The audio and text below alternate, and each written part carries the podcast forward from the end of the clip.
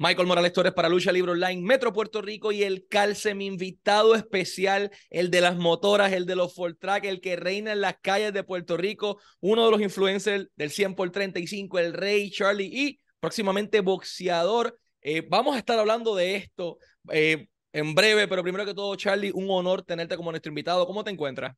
Gracias, gracias, todo bien. Aquí en preparación para lo que será choque controversial el sábado 11 de febrero en Rubén Rodríguez de Bayamón.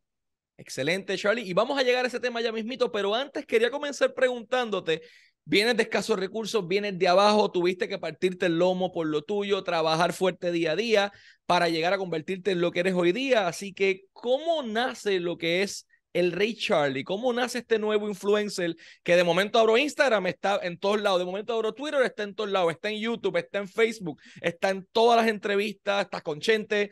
¿Cómo nace el Rey Charlie? Pues fue un proceso, este, de muy niño, mi abuela me crió de que yo tenía que ser el mejor o estar entre ellos. O sea, ella nunca me permitió que yo fuera una persona conformista. Y yo pues seguí trabajando y yo decía, Dios mío, tengo que identificar un talento en mí porque yo quiero eh, sobresalir, yo quiero ser alguien en la vida. Entonces, mi abuela en el 98 me regaló una motora y yo descubro que tengo ciertas habilidades en ella. Entonces me pongo a estudiar y digo, espérate, no hay nadie que sobresalga en este ambiente, en esta disciplina. Pues déjame seguir trabajando y desarrollándome. ¿Qué sucede? Comencé a crecer, fui adolescente y comencé a ir para todos los barrios, caseríos, parcelas, para darme a conocer con mi talento. Yo hacía freestyle en motor, freestyle truco, acrobacias y eso. Entonces, yendo a conocer y la gente dice, contra, hay un muchacho, un jibarito de Trujillo Alto que tiene un talento brutal en las motoras. ¿Qué sucede? Que sigo conociendo personas y me llevan a la barriada cantera. Cuando llego a la barriada cantera, eh, organizamos una corrida. La primera corrida que hice era de algunas 30, 40 personas. Y la corrida consistía en ir por todos los residenciales, eh, buscando grupos de diferentes sectores para entonces unirnos todos a disfrutar de lo que nos gustaba, que era correr motoras y por track. En el 2008 eh, yo comienzo a usar el sobrenombre de Charlie para todo el mundo. Yo le decía Charlie a las personas y la gente me decía Charlie a mí. Entonces yo siempre fui bien fanático de Don Omar y yo decía, wow, este, yo me considero como Don Omar, o sea, el rey de las motoras, que no tiene límite. Pues yo creo que Charlie nada más es como que un nombre muy soso, pues déjame meterle rey para darle fortaleza. Entonces, pues ahí fue que surgió Rey Charlie, porque mi nombre de pila es Misael González Trinidad, no tiene que ver nada con Charlie, pero que obviamente como yo le decía Charlie a la gente, la gente me decía Charlie a mí, y pues Rey para reforzarlo. Y ahí surgió lo que es Rey Charlie, comenzó a hacer actividades, a hacer corridas, eh, también participé en programas de televisión como presentador y talento, y poco a poco fui creciendo hasta que llegó la oportunidad de manifestarme en contra de Ricky Renuncia, que ahí fue que realmente mi vida cambió y me convertí en el Rey Charlie que todos conocen. Y hablando de eso mismo, 2019, Bad Bunny, Ray Charlie, eh, los artistas de Puerto Rico, un millón de puertorriqueños se tiraron a la calle para sacar en aquel momento dado al, que era gobernador de Puerto Rico, Ricardo Rosselló. Eh, limpian y se tira todo el mundo a las calles, literalmente era, eso era un mar de gente, eso nunca se había visto en Puerto Rico y de momento vemos este hombre liderando un grupo con miles y miles y miles de personas en motor, en full track, en vehículos de todo terreno y ahí es que de momento el Rey Charlie coge este boom que lo vemos en Guapa, lo vemos en Telemundo, lo vemos en Univisión, lo escuchamos en radio, está en todos lados. El 2019, ese verano, ¿cuánto cambió tu vida hasta lo que lo conocemos hoy día? No, definitivamente eh, eso marcó un precedente. Hay un antes y un después. El 2019 fue algo increíble. Ahí tomé notoriedad. Eh, la gente vio quién yo era, porque no solamente era un personaje, Ray Charlie, que guiaba motor y movía masa, sino que estaba comprometido con el pueblo, que era un líder y que el mensaje era demostrarle a la sociedad que ese sector marginado también se podía eh, comportar y llevar un mensaje social, que fue lo que hicimos. Y realmente pues, estoy muy contento con todos los muchachos por su comportamiento, porque todos pensaron que íbamos a vandalizar, que íbamos a, obviamente a, crear un caos y fue todo lo contrario. Se llevó un mensaje de unión, de paz, solidaridad y gracias a Dios logramos el objetivo que era que Ricky renuncia renunciara. Entonces, perdón. Y, y, entonces posterior a eso, eh, hemos visto múltiples videos en las redes sociales, tú peleando con gente en las calles, o sea, ya, ya esto es algo que, que existe, vas a pelear, tienes una pelea sumamente importante, es el 11 de febrero en el Coliseo Rubén Rodríguez en Bayamón, un venue enorme, una tarea enorme. Eh, al otro lado del cuadrilátero tienes a Gallo de Producer, que ya mismo vamos a llegar a, pues, hablar de Gallo. Pero 11 de febrero, boletos en tiquetera.com a toda la afición. No se lo pueden perder. Este es el combate que va a marcar una nueva era en el boxeo puertorriqueño. El Rey Charlie, Gallo de Producer, tiquetera.com desde el 11 de febrero. El mismo 11 de febrero, lleguenle allí al Coliseo que van a tener un manjar. Eh, Charlie, no tienes un background de boxeador profesional, pero al igual que el mismo Kimbo Slice en su momento dado, tienes un background de peleador callejero y has tumbado a medio mundo en, en cada esquina. ¿Cómo nace esto de, de, la, pasión por, ok, el respeto sí, pero si tengo que tostonearte, te voy a tostonear. Eh, ¿Cómo es esta, esta fase de, del Rey Charlie de peleador callejero? Pues yo siempre he sido bien competitivo. Eh, me gusta ganar o empatar, no me gusta perder. Obviamente, pues cuando pierdo reconozco la derrota. Entonces, de chamaquito siempre fui bien rebelde, porque pues no tuve a mi mamá, mi papá conmigo. Y en la escuela trataban de hacerme bullying. Entonces, pero yo chamaquito siempre me puse a analizar y dije, wow, el bullying me afecta porque yo permito que me afecte. Si yo me vacilo yo mismo, pues obviamente el bullying acaba, porque el bullying es cuando eh, molesta la burla. Si la burla no te molesta, pues ya se acabó el bullying. Entonces, pues, ¿qué yo hacía? Me daba a respetar. Y chamaquito, yo tengo 34 años, para nuestro tiempo tú debes tener más o menos, ¿qué edad tú tienes? 29, casi, casi.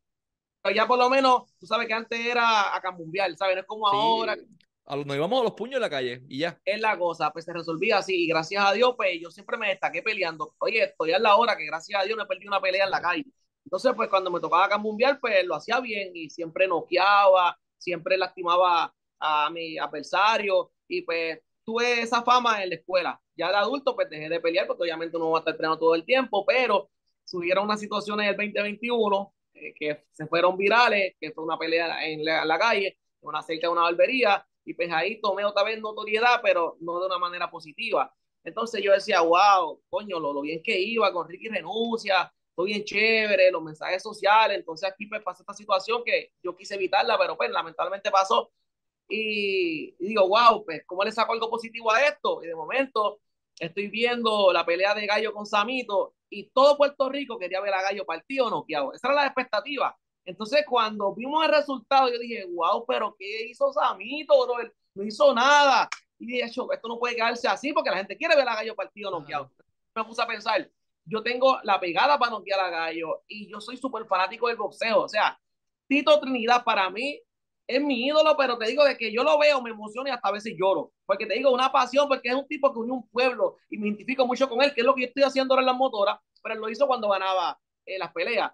Y dije, coño, yo creo que esta es la oportunidad porque yo quería ser boxeador, pero ya tengo 13 años, ya estoy adolescente, mejor me voy por la motora. Entonces, ahora encontré la oportunidad de lograr un sueño que dejé a un lado y dije, pues, ¿por qué no? Y hablé con Bustillo, Universal Promotion, Gallimbo Sport, nos sentamos y hasta el sol de hoy, pues, ya estamos en camino a lo que es choque controversial el sábado 11 de febrero en Rubén Rodríguez de Bayamón ya has estado entrenando fuertemente de manera profesional. Nosotros tuvimos la oportunidad de hablar con Gallo antes de sentarnos a hablar contigo. Él da eso de que tuviste el, coraje, vamos a decirlo de esta manera, los pantalones de, entrenar y, y, no estás entrenando con cualquier persona. Creo que tuvimos con títulos de Wilfredo Méndez, este, hemos escuchado nombres de Tito Trinidad, hemos, te hemos visto guanteando con, con gente que sabe de, de esto. Eh, ¿Cómo ha sido esa transición de peleador callejero a boxeador profesional? Pues muy, muy diferente, otra cosa. Yo fui con una percepción bien errónea de lo que era ser un boxeador. Yo decía, ah, yo tengo condición física, porque obviamente yo siempre me mantengo en el deporte de las motores y necesitas condición física para eso. Pero cuando mi entrenador principal, que es Carlos García, Freddy Trinidad, que es el ayudante y el equipo, me dice, no, papá, esto es otra cosa. Y yo no les creía. Cuando comencé a trabajar, brother, descubrí, o sea, yo soy comerciante, obviamente gracias a Dios me busco la vida pues, mucho más fácil que no hay dinero que pague el sacrificio de un boxeador. Es demasiado de duro. Y más si el boxeador trabaja. ¿Sabes? Demasiado porque tú tienes que enfocarte 100% en lo que es el entrenamiento. Si tienes un trabajo normal de 8 a 5, 9 a 6, más tienes que entrenar, brother, es demasiado de difícil, ¿sabes? El cuerpo no da para tanto, esa es la verdad.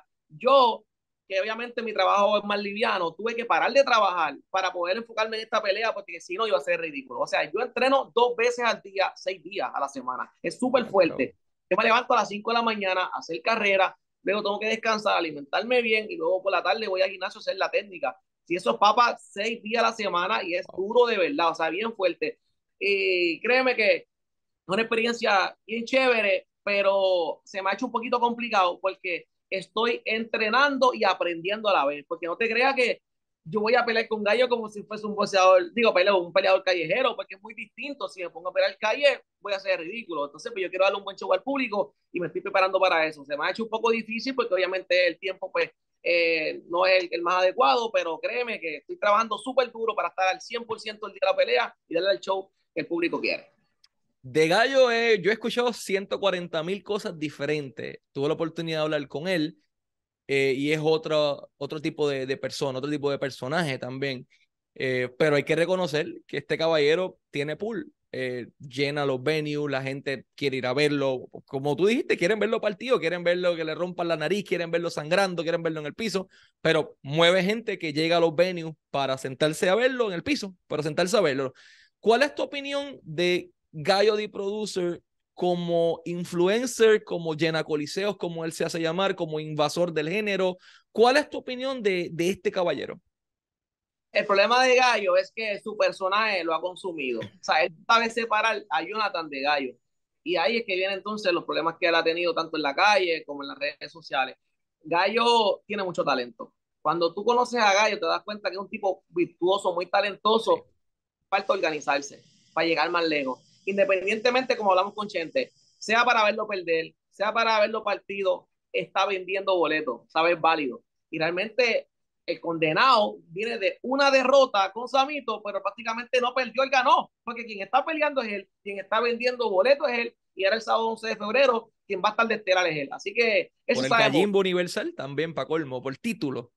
Sí, por un título también, sabe que el chamaco se sabe reponer de las caídas. Un tipo que cogió una bofetada, que eso es súper humillante, que se fue viral, se levantó. Un tipo que viene de derrota con Samito, se levantó. O sea, un tipo que le hacen bullying, que tiene un hate bien fuerte y se sigue levantando. Que el tipo en verdad tiene madera, lo que pasa es que tiene que organizarse y depende de eh, esta demostración que él haga el sábado 11 de febrero, su futuro. Si él pelea, si él luce bien, créeme que hay gallo para rato. Si hace ridículo, si corre, si agarra, si se quita, olvídate de eso que se desaparezca porque ya llegó su final. Eso él nos aseguró. Gallo nos dice que el 11 de febrero en el Coliseo Rubén Rodríguez de Bayamón, boletos a la venta en tiquetera.com, eh, él asegura que él se lleva la victoria esa noche sobre Ray Charlie, que él necesita esa victoria para redimir su carrera, que él quiere esa victoria, que él tiene esa hambre de, obtener esa victoria, pero nos sentamos a escuchar la entrevista de Chente y el Ray Charlie se fue, pero a Switch dice que del 3 Gallo no va a pasar. Todavía ese pronóstico sigue en pie, sigue en la mesa. Sí, sigue en pie. Él tiene más presión que yo porque para reivindicarse, él tiene que ganar y convincente. O sea, no ganar por decisión. Él tiene que no noquearme también a mí, eso es bien difícil. Y vuelvo y lo recalco aquí. Eh, del tren no me va a pasar, brother. Estoy trabajando para que la gente siga una experiencia única y que vea a Gallo como todos queremos verlo, que es noqueado partido. Así que yo creo que del tren no me pasa. Créeme que si él se para a pelear, o si por lo menos él viene ready Macho, no hay break, no hay break. Créeme que estoy 100% seguro de que la pelea no pasa del 3. Créeme. ¿Cómo ha sido trabajar con Chente Drash todo este proceso? Chente, podcaster, ahora de momento en esta fase de promotor. El hombre está haciendo de todo en su carrera, pero Gallo nos dio un feedback muy positivo, le gusta y le, le ha encantado hasta el momento trabajar con él. ¿Cómo ha sido la experiencia de Charlie trabajando con Chente? Ah, no, Chente es un tipo que fluye, sí. ¿sabes? Tipo que que es lo que él imponga, no es un dictador, porque tú sabes que obviamente él tiene una posición, un respeto, y pues, él es el que controla prácticamente su plataforma, él es el dueño, el jefe.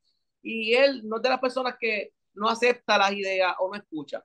Él está dispuesto a escucharte, si le gusta la idea, la prueba y tira para adelante. O sea, que él deja que prácticamente uno haga lo que desea hacer, pero siempre siguiendo las reglas y las normas. Y bro, él te digo súper chévere, es como un Panamá, es como tú para casa un pan y dices, mira papi, quiero hacer esto, pues vamos a hacerlo, ya. Nice. O sea, que no, que no, papi, un libreto, un protocolo, no, no, tú fluye, ¿sabes? Y por eso es que en verdad es bien chévere trabajar con él, porque aunque no lo conocía personalmente, pues ahora estamos trabajando y es como si fuera un pana de toda la vida, está bien chévere, fluye en todos los aspectos. Charlie, antes de ir a la última pregunta, ha sido un verdadero honor tenerte acá de invitado en Lucha Libre Online, en Metro y en el Calce, siempre augurándote el mayor de los éxitos, tanto en esta pelea como en todos tus planes profesionales y personales. Último y no menos importante, ¿qué mensaje le puedes enviar a toda esa afición, a toda esa gente de pueblo que reza, que prende velones en la casa para ver a Gallo tirado en el piso, que estaba esperando ese momento de que llegue alguien con la pegada necesaria para que tumbe a Gallo de Producer? que tienen la oportunidad de ir este próximo 11 de febrero al Coliseo Rubén Rodríguez de Bayamón, pero que todavía no han comprado ese boleto en tiquetera por algún motivo en la vida, todavía no lo han conseguido, ¿qué mensaje le puedes enviar a esas personas para que no duden en adquirir ese boleto, que lleguen el 11 de febrero allí al Coliseo Rubén Rodríguez y te respalden a ti al Ray Shirley en esa noche contra Gallo de Producer? Oye, esa gente que todavía no ha comprado el boleto, no ha comprado una de las mejores experiencias de su vida.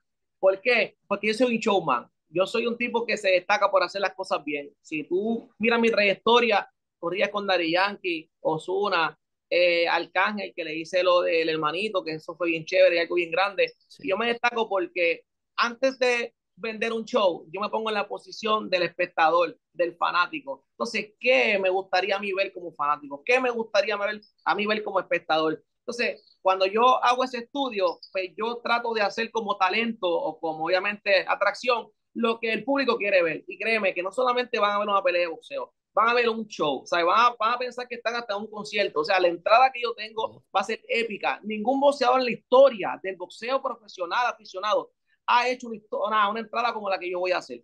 Eh, además de que la preparación que estoy haciendo, créeme que es para lograr lo que todo el mundo quiere, que es ver a gallo partido o noqueado. Y la fiesta de pueblo que le tengo, que es retomar lo que fue las caravanas de Tío Trinidad, cuando él ganaba, obviamente, los, eh, los campeonatos mundiales y cuando le ganó de la olla. O sea que hay una fiesta de pueblo desde que comienza la cartelera el sábado 11 de febrero a las 7 hasta que termina a las 12 a.m. Créeme que es algo grande, grande, grande que le tengo a Puerto Rico. Estamos hablando de que el show de la entrada, tenemos 10 peleas eh, como, ay Dios mío, como de Undercard, super pareja, ¿sabes? Ahora hay cinco peleas firmadas que no se sabe quién va a ganar, ¿sabes? Así de pareja están con un duelo de invicto. También, eh, obviamente, la entrada mía, como acabo de mencionar, eh, y la fiesta de pueblo cuando termine, obviamente, el, el, evento, que sea cuando yo le parta la madre a gallo. Así que créeme que debe darse cita, compra tu boleto ahora, después no quiero que la última semana contra, Charlie, me quede fuera, que los boletos, oye, ya lo que queda prácticamente es menos de 2.500 boletos, así que si no se apresura, Ay, se va.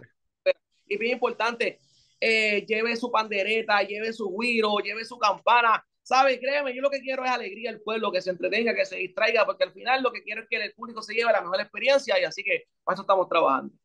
Así que ya saben, 11 de febrero, sábado 11 de febrero, tiquetera.com, Ray Charlie, Gallo de Producer, el Gallimbo Universal en juego. Compre sus boletos ahora mismo en tiquetera.com y nos despedimos. Este fue el Ray Charlie y Michael Morales Torres para Lucha Libre Online, el Calcimetro. Nos despedimos. Será hasta la próxima. Gracias.